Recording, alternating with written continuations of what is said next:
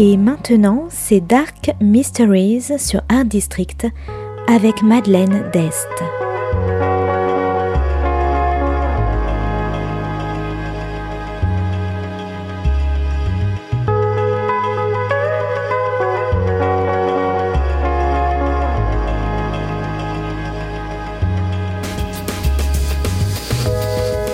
Welcome to Dark Mysteries, a book review show devoted to crime, mysteries, thrillers, and the dark side of human nature. I'm Madeline Diest. Join me as I talk about great books in the crime and mystery genre. Today's book is The Good Neighbours by Nina Allan, published by Quercus Books in 2021. Today's book is all about trauma, isolation, and unanswered questions.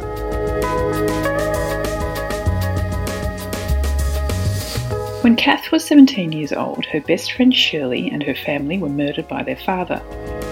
With a promising life ahead of her, Kath fell apart and failed all of her exams. And 20 years later, she's a photographer and works part time in a record shop. She's embarked on a new project, photographing houses associated with murders, and she returns to the Scottish island where she grew up, the place where Shirley and her family were killed.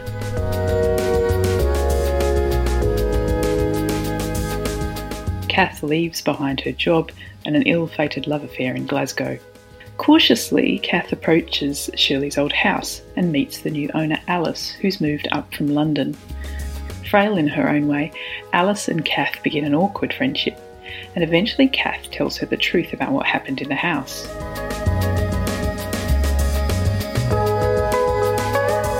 Together they begin to explore, looking for answers to why Shirley's father killed his wife and two children and then himself.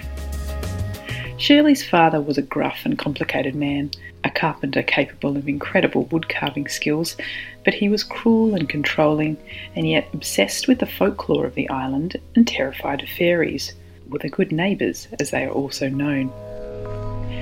Searching through the house after all these years, Kath begins to wonder whether Shirley's father really was responsible but then again, if it wasn't him, then who did kill Shirley?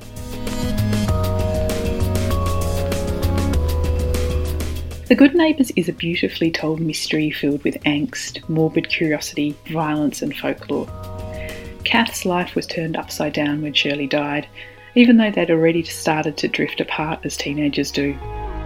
Quiet and introspective and obsessive in her own way, Kath doesn't make friends easily, but she's drawn to the new owner of the house, Alice, Two women alone on the island, they bond quickly, and she begins to wonder if she's in love with her, and hears Shirley's caustic comments inside her head.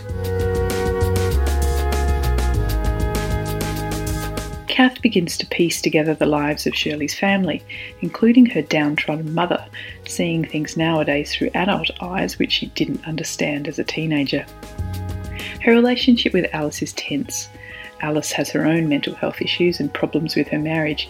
The last thing she really needs is a new suffocating friendship with Kath, and Alice's husband is not very impressed.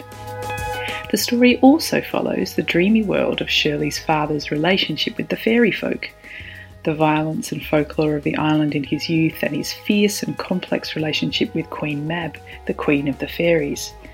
Does this explain the man and his struggles?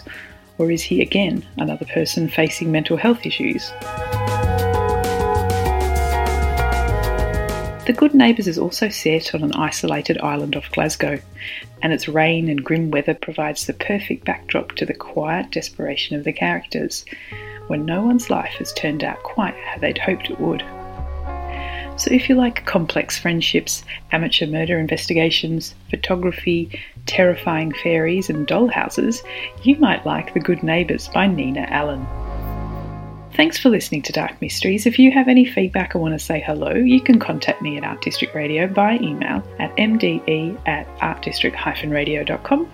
Or if you'd like to listen to past reviews, please go to artdistrictradio.com forward slash podcasts.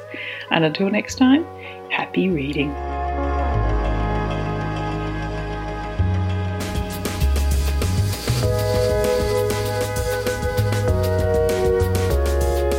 C'était Dark Mysteries sur Art District, la chronique en anglais de Madeleine Dest qui nous vient directement d'Australie.